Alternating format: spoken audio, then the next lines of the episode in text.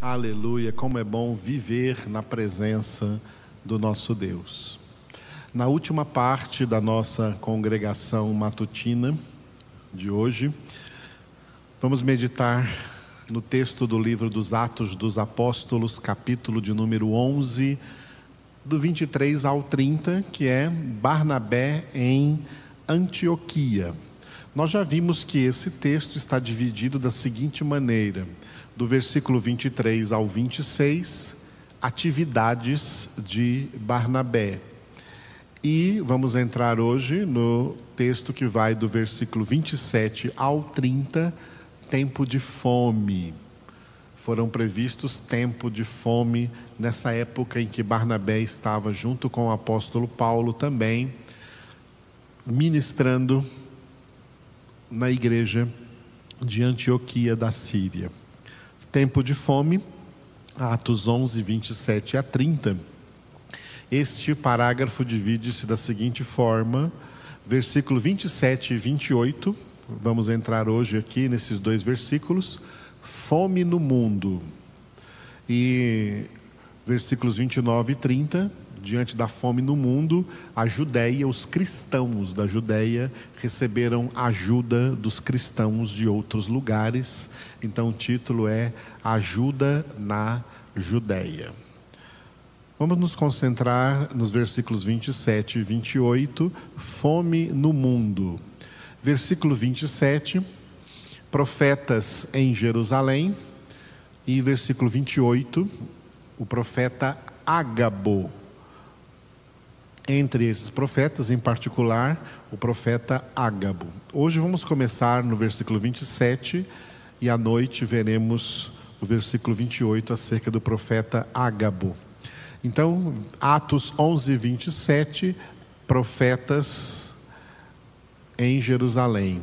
Naqueles dias, que dias? Naqueles dias em que Paulo e Barnabé ministravam na igreja de Antioquia da Síria. Naqueles dias, naquele tempo, naquela ocasião, desceram alguns profetas de Jerusalém para Antioquia. Então, naqueles dias, desceram alguns profetas de Jerusalém para Antioquia. Você viu no início da nossa congregação que o tema que nós vamos abordar a partir desse texto é dom de profecia. Há muitas pessoas que ainda têm dúvidas acerca do que isso significa. Vamos começar da seguinte forma: estes profetas citados aqui no livro dos Atos dos Apóstolos, que desceram da igreja de Jerusalém, da cidade de Jerusalém, portanto eram cristãos lá da igreja em Jerusalém, e desceram para a igreja cristã lá de Antioquia, onde Barnabé era o pastor principal e Paulo era o pastor auxiliar ali auxiliando Barnabé. Eles desceram ali, esses profetas de Jerusalém, para profetizarem na igreja de Antioquia. A Bíblia Sagrada aponta dois tipos de profetas. Primeiro, os profetas da antiga aliança. Os profetas da antiga aliança, que escreve, entre os quais os que escreveram os livros do Antigo Testamento, profetas tão conhecidos como Isaías, Jeremias, Ezequiel, Daniel, aqueles profetas, eles foram levantados por Deus em um ministério profético perfeito ministério profético perfeito. Tá? Decore essas três palavras: ministério profético perfeito. Por quê? Porque tudo que aqueles profetas profetizaram, 100% do que eles profetizaram era palavra de Deus. E na época dos profetas, né, daqueles profetas. Então, existiram profetas literários e profetas não literários. Profetas não literários são aqueles que só profetizaram oralmente, mas não colocaram por escrito as suas profecias. Por que eles não colocaram por escrito? Porque Deus não quis, porque Deus não o permitiu, porque não era plano de Deus que eles escrevessem nada. Entre os profetas não literários, o mais famoso é o profeta Elias. Elias, que se tornou o ícone de todos os profetas do Antigo Testamento, literários e não literários, ele foi um profeta não literário. Só profetizou oralmente, mas não escreveu nenhum livro. Não há nenhum livro do profeta Elias. Eliseu também não escreveu nenhum livro. Muitos outros profetas surgiram na antiga aliança que não escreveram nenhum livro. E temos os profetas literários que escreveram livros. O primeiro profeta literário que escreveu, que escreveu cinco livros foi o profeta Moisés. Moisés, que diante de Deus, na consideração de Deus, era maior do que qualquer profeta porque o próprio Deus deu testemunho de Moisés ao povo, dizendo: Se entre vós há um profeta, eu falo com ele através de sonhos e visões. Mas não é assim que eu faço com o meu servo Moisés. A ele eu falo face a face. Então, Moisés, um dos maiores profetas do Antigo Testamento. Davi também é chamado de profeta. Ele não escreveu nenhum livro, particularmente livro do profeta Davi, mas escreveu muitos salmos. E a história da vida de Davi está registrada aí nos primeiros, nos dois livros de Samuel, primeiro e segundo livro de Samuel, também nos livros das crônicas. Muito bem. E todos os demais que escreveram os 39 livros do Antigo Testamento, e o Antigo Testamento, então, passa a ser definido no Novo Testamento como o fundamento dos profetas, enquanto o Novo Testamento é o fundamento dos apóstolos. Então, a Bíblia Sagrada completa Antigo Testamento, fundamento dos profetas, Novo Testamento, fundamento dos apóstolos. Aqueles profetas que foram levantados por Deus para trazer então o fundamento dos profetas, eles tinham um ministério profético perfeito, porque tudo o que eles falavam era de fato palavra de Deus. Esse ministério acabou. O último profeta da antiga aliança foi um profeta não literário, não escreveu nada. Foi o profeta João Batista. Considerado maior do que todos os profetas, porque ele viu Jesus. Viu Jesus encarnado na terra, teve experiência presencial com Jesus e foi ele quem batizou Jesus nas águas do Rio Jordão. Por isso, entre os nascidos de mulher, Ninguém houve maior do que João Batista.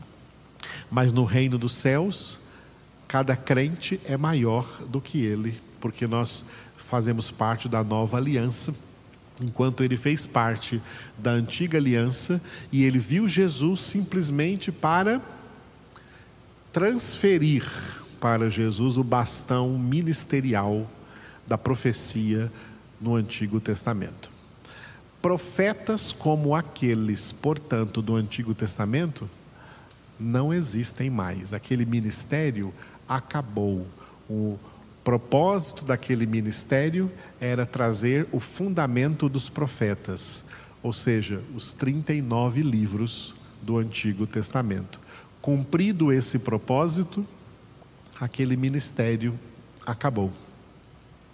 Quem são esses aqui em Atos capítulo 11, versículo 27, que aqui no contexto agora do cristianismo bíblico, no Novo Testamento, são chamados de profetas. Naqueles dias desceram alguns profetas de Jerusalém para Antioquia. Estes profetas aqui do Novo Testamento, citados no Novo Testamento como profetas, e como nós vamos ver à noite, o profeta Ágabo, eles são profetas do dom de profecia. Não são profetas como os profetas da antiga aliança, que tinham um ministério profético perfeito. Estes profetas aqui, dentro da igreja, no cristianismo, em primeiro lugar, eles não têm um ministério, não é um ministério profético. Tá? Não é um ministério profético. Eles não são profetas por ministério, eles são profetas por dom, pela ação de um dos nove dons do Espírito Santo citados na lista que o apóstolo Paulo escreveu em 1 Coríntios capítulo 12. Você lê 1 Coríntios capítulo 12, vai ver a lista dos nove dons do Espírito Santo, e um desses dons é o dom de profecia. Portanto, estes que eram chamados de profetas aqui, no livro dos Atos dos Apóstolos, eles não eram profetas do mesmo ministério profético perfeito da antiga aliança. Não. Eles eram simplesmente cristãos que eram usados pelo Espírito Santo de Deus com o dom de profecia. Só que o dom de profecia tem uma característica muito importante que difere esses profetas do dom de profecia daqueles antigos profetas ministeriais do Antigo Testamento. Aqueles profetas tinham um ministério profético perfeito. Tudo o que eles falavam era 100% palavra de Deus. Isso não ocorre com os profetas de dom de profecia. 1 Coríntios 13, Paulo escreveu uma frase assim sobre essas profecias. Ele disse: Em parte profetizamos, em parte, ou seja, o dom de profecia par, é parcial. Nem tudo o que os profetas de dom de profecia falam é palavra de Deus ou deve ser considerado 100% palavra de Deus. É parte pode ser palavra de Deus. Para isso se, se necessita de outro dos nove dons, lá de 1 Coríntios 12, que é o dom do discernimento dos espíritos, para discernir o que esses profetas profetizavam na igreja, o que era deles mesmos, da carne, do coração, do sentimento, da mente deles, e o que era verdadeiramente palavra de Deus. Tem que passar no filtro, numa peneira chamada discernimento. Foi por essa razão que o apóstolo Paulo sob a inspiração do Espírito Santo, ele regulou esse dom de profecia em 1 Coríntios capítulo 14. Como que o dom de profecia deve funcionar? A Bíblia não prevê como correto que esse dom de profecia funcione por aí de casa em casa, profetas andando por aí de casa em casa profetizando na vida das pessoas, ou pessoas indo, cristãos indo na casa de profetas aí para receber alguma profecia, e isso acontece muito, né? E outra coisa que acontece muito é que essas profecias são recebidas, ministradas e recebidas sem discernimento algum para saber o que é de Deus e o que não é de Deus. E o que os profetas, ou assim chamados profetas, ou homens ou mulheres, né, profetas ou profetisas, querem dar a entender é que tudo que eles falam é de Deus. Não é. Por isso que em 1 Coríntios capítulo 14, ou seja, dentro do contexto da Sagrada Escritura, não é uma norma para uma ou outra denominação, mas para todas as denominações cristãs, é que o dom de profecia seja exclusivamente exercido, se for necessário que seja exercido, que ele seja exercido dentro do contexto de congregação, onde as pessoas estão reunidas na congregação. E que sejam no máximo dois ou três aqueles que vão profetizar, um após o outro. E os outros membros da congregação devem julgar essa profecia. Essa orientação você lê em 1 Coríntios capítulo 14. Ou seja, qualquer uso do dom da profecia fora des, desta regulação em 1 Coríntios 14 estará errado, não estará correto porque isso faz parte da palavra de Deus. É a própria palavra de Deus regulando o dom de profecia. A profecia pode acontecer? Pode. Está negando que não existe mais o dom de profecia? Não, ele existe. Ele pode acontecer. Os nove dons do Espírito Santo são reais para todo o tempo da igreja na face da terra. Portanto, o dom de profecia também. No entanto, ele foi regulado para dentro das congregações. E sejam no máximo dois ou três os que profetizem, e os outros julguem. Julgar o quê? Julgar o que esses dois ou três falaram em tom de profecia. O que eles falaram como profecia, passar no filtro, na peneira do discernimento dos espíritos para saber dentre o que eles falaram, o que verdadeiramente é palavra de Deus e o que é palavra deles mesmos. Porque essa profecia não é perfeita como o ministério profético do Antigo Testamento era perfeito.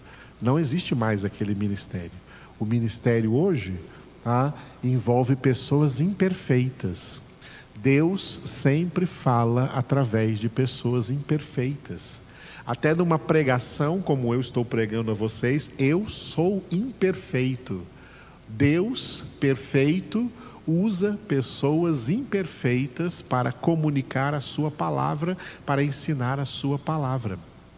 Assim também, né, o dom de profecia usa através do dom de profecia, o Espírito Santo usa pessoas imperfeitas, que ao, que ao declararem alguma profecia, misturam nessa profecia coisas da sua própria cabeça, das suas próprias emoções, envolvendo às vezes as circunstâncias e assim por diante. O que torna tudo muito perigoso, porque daí surgem também falsas profecias, profecias que não são de Deus. E como que essas falsas profecias prosperam por aí? Como elas aparecem por aí?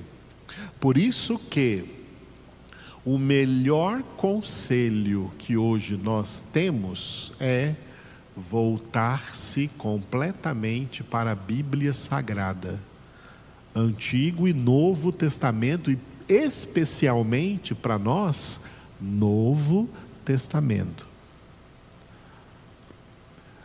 Esses profetas surgirão muito no contexto do livro dos Atos dos Apóstolos, porque no contexto do livro dos Atos dos Apóstolos era o mesmo contexto histórico em que o Novo Testamento ainda estava sendo escrito, não tinha ainda sido escrito.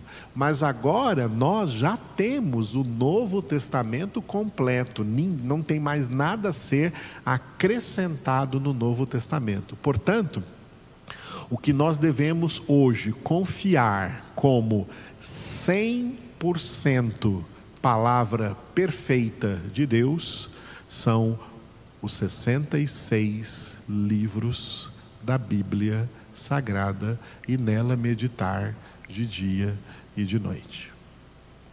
Os dons podem surgir? Podem, mas devem ter discernimento sobre eles para saber se isso é de Deus ou se é do homem ou até mesmo se é do inimigo de Deus. O diabo pode trazer profecias, como o diabo pode operar milagres, como o diabo pode operar curas milagrosas. A palavra de Deus diz que o diabo pode se disfarçar de anjo de luz, ou até mesmo do próprio Cristo, para enganar as pessoas que não têm conhecimento da palavra. Por isso, o que o apóstolo Pedro, como um profeta também da nova aliança, profetizou foi: crescei na graça e no conhecimento de nosso Senhor e Salvador Jesus Cristo. Hoje não devemos andar atrás de profetas, entre aspas, ou profecias. Tudo que nós precisamos para nos orientar está aqui, no contexto de toda a palavra de Deus, na qual devemos meditar de dia e de noite. Mas se você um dia tiver acesso a alguém no qual foi manifesto o dom de profecia, traga essa profecia para o juízo, o julgamento correto das Escrituras sagradas e, à luz da palavra de Deus, julgar se de tudo que foi dito nessa profecia, alguma coisa era verdadeiramente de Deus. E receba então isso como orientação de Deus, em nome de Jesus.